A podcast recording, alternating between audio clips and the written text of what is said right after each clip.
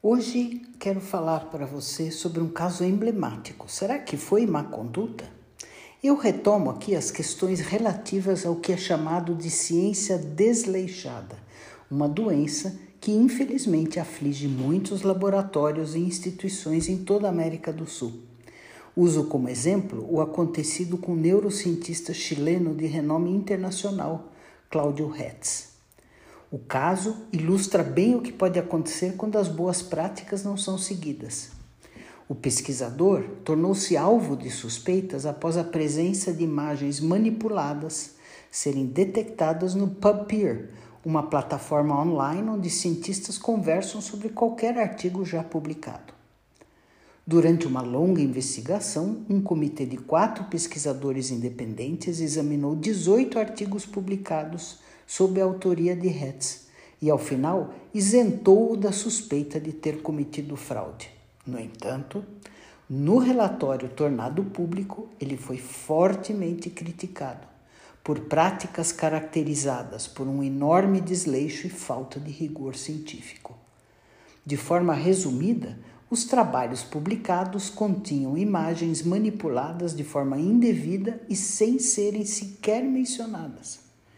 E apesar do meia-culpa feito pelo pesquisador e das iniciativas tomadas para corrigir problemas e evitar ocorrências futuras em seu laboratório, a comunidade acadêmica chilena insiste em que um péssimo exemplo foi dado e que a falta de punição exemplar se deu pelo renome e posição de liderança que o pesquisador ocupa. E mais, Alunos e colaboradores foram diretamente impactados pela exposição e críticas públicas.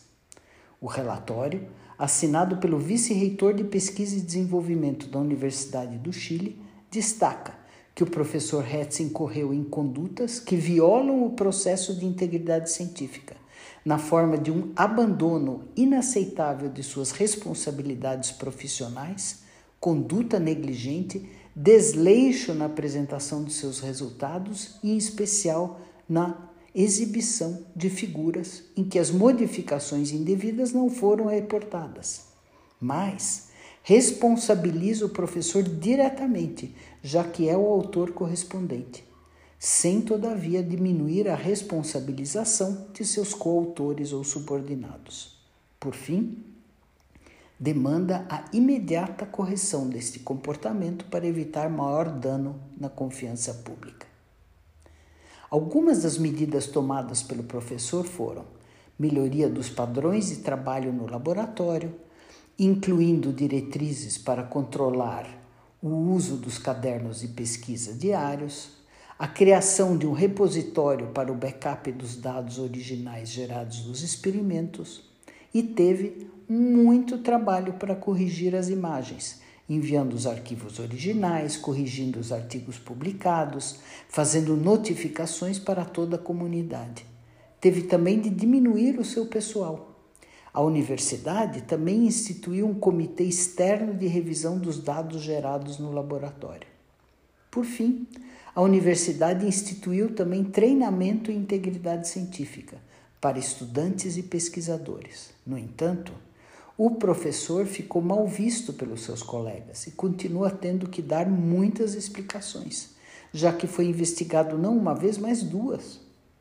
Não caia na armadilha do trabalho menos que rigoroso. Seus alunos, colegas e colaboradores agradecem e a comunidade científica está de olho.